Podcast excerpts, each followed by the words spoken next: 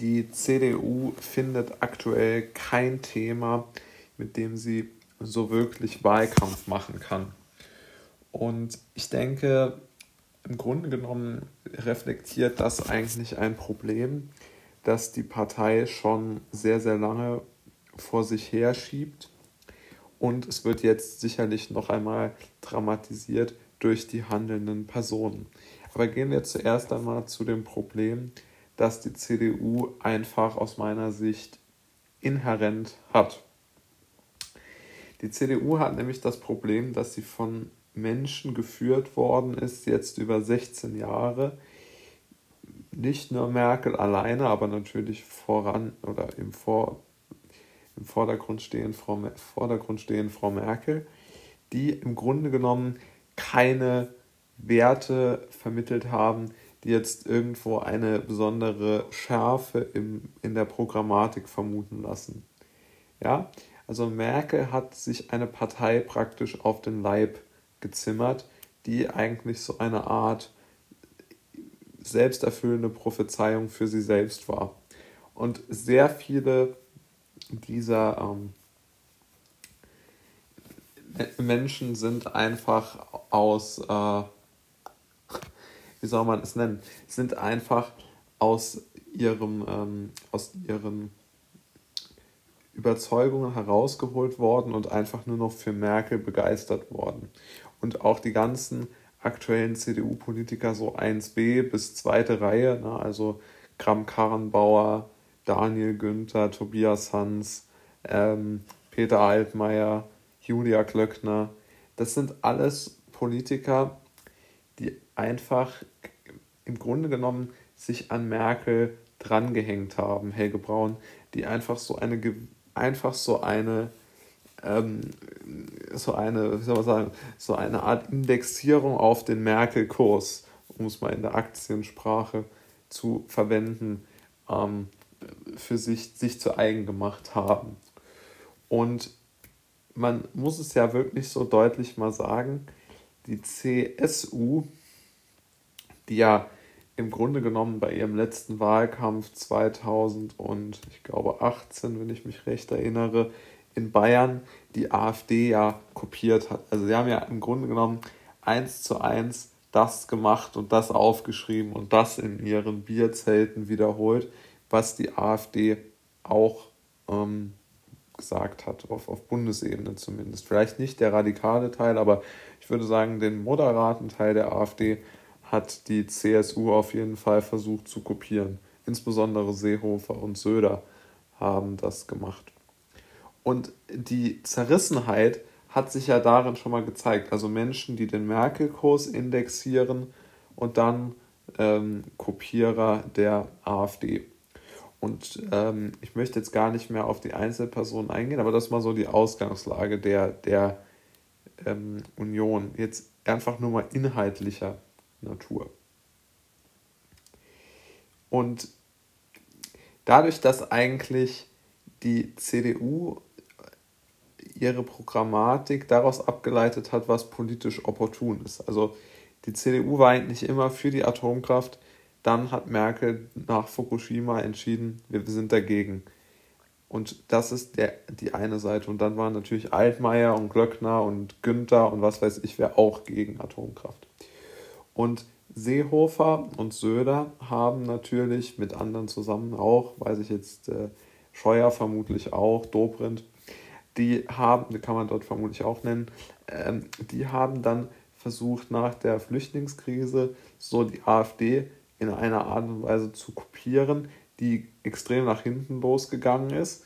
Und zum anderen haben sie aber auch noch was anderes gemacht, nämlich sie haben sich dann 2020, als der Merkel-Kurs ihrem Söder gefallen hat, oder beide da die, die gleiche, wie soll man es nennen, die gleiche, den gleichen Gefallen an der Auto, am autoritären Auftritt gefunden haben, haben sich diese beiden natürlich jetzt angenähert. Aber man muss ja schon mal wissen, dass die CSU eigentlich immer damit sich profilieren wollte, sich gegen Merkel zu stellen. Und heute will Söder das Merkel-Erbe weitertragen. Ja? Und Laschet steht ja schon irgendwo in gewisser Weise im Gegensatz zu Merkel. Versucht Söder ja auch immer wieder ähm, auszusprechen, um, um äh, Laschets Wahlkampf zu sabotieren. Ich meine, das hat selbst Maybrit Illner äh, gestern zugegeben. Überraschenderweise aus meiner Sicht, aber trotzdem eine, eine interessante Begebenheit, dass es so offensichtlich ist, der, die Sabotage Söders, dass äh, selbst der öffentlich-rechtliche das so klar benennt. Das ist überraschend.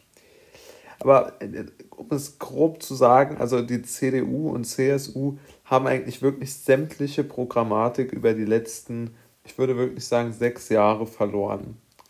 Und da jetzt Merkel auch noch weg ist, bricht natürlich dieses ganze Konstrukt der Wählergewinnung wie ein Kartenhaus in sich zusammen. Ich möchte hier bewusst betonen, da, es, da ich eigentlich keine ähm, politische, äh, wie soll man sagen, politische Aufarbeitung machen möchte, sondern einfach nur einen, wie soll man sagen, vielleicht sogar einen persönlichen, philosophisch anmutenden Gedanken fassen möchte. Ich glaube ja immer noch nicht daran, dass ähm, die CDU in gewisser Weise, was ihre, ihre Werte angeht, sich überhaupt irgendwo im Klaren darüber ist, wo sie überhaupt hinwollen. Es gibt in der Partei sicherlich Leute, die so mit einem riesigen medialen Kessel treiben und, und, und äh, Durchsetzungsvermögen Mehrheiten gewinnen könnten.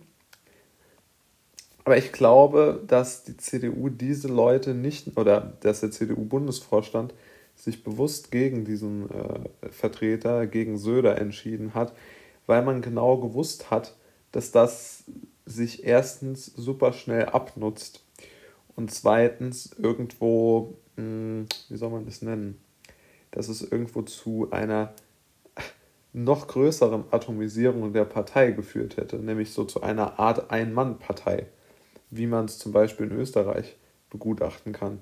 Die ÖVP, die österreichischen Konservativen, liegen aus meiner Sicht, was die Basis angeht, am Boden, auch wenn Kurz das natürlich völlig anders sieht. Aber auch diese Ein-Mann-Partei, die Ein-Mann-Volkspartei, die auch Söder äh, vorschweben würde, glaube ich, aus meiner Sicht, die ist schon sehr, äh, also auch Quatsch. Also es ist ja absoluter Quatsch, das wirklich auch noch zu wollen als Partei. Und aus, äh, mich stört ja, und das ist eigentlich der Kernpunkt meiner Debatte, denn ich glaube, es wird ja immer formuliert, dass äh, die CDU sich aus irgendwelchen Gründen gegen ein gutes Wahlergebnis entschieden hätte und äh, gesagt hätte, wir opfern jetzt diese Wahl bloß damit Söder nicht Kanzler wird. Das ist ja total logischer Quatsch. Also kein Bundestagsabgeordneter der CDU und kein äh, Vorstandsmitglied, äh, Bundesvorstandsmitglied ist der Meinung, dass das eine sinnvolle Idee wäre. Ich glaube, dass der Gedanke überhaupt, in der Politik gibt es auch keine altruistischen oder, wie soll man sagen, die eigene Position opfernden Gedanken, um höhere Ziele zu erreichen, sondern es geht einfach immer darum, was hilft mir und meiner, meinem Vorankommen und dafür braucht man manchmal die Partei. Und der CDU-Bundesvorstand hat nicht sich gegen Söder entschieden, weil sie Laschet mögen oder weil sie Laschet äh, programmatisch besser finden oder sonst was, sondern einfach nur, weil Söder die Partei zu einer Ein-Mann-Partei umgebaut hätte.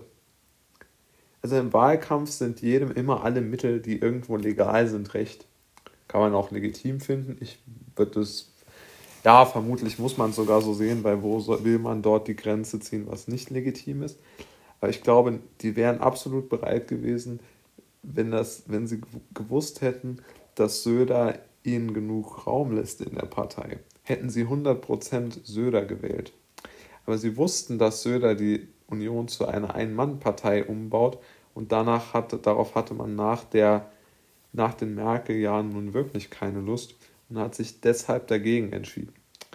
es hatte nichts mit in irgendeiner Weise Inhalten oder sonstigem zu tun, sondern nur damit, wer hilft meiner Karriere mehr. Und der weniger Raum einnehmende Laschet hat dort einfach für die Bundesvorstandsmitglieder das verlockendere Angebot gemacht.